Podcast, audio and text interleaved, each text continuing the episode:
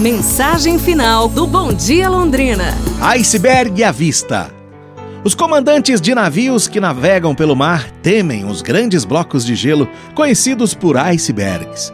No entanto, sabemos que o maior perigo não está na parte visível do iceberg, mas na parte submersa, que é dezenas de vezes maior que a parte visível.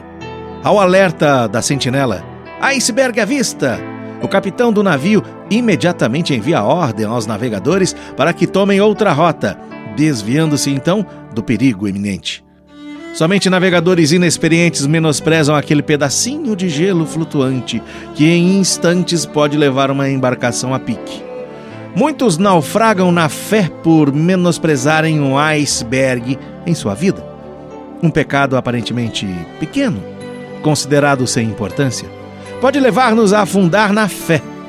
Mantenhamos nossos olhos espirituais bem abertos para ver além da simples aparência Exercitemos o discernimento espiritual que Deus nos deu e assim nos livraremos de qualquer acidente no percurso de nossa vida de fé.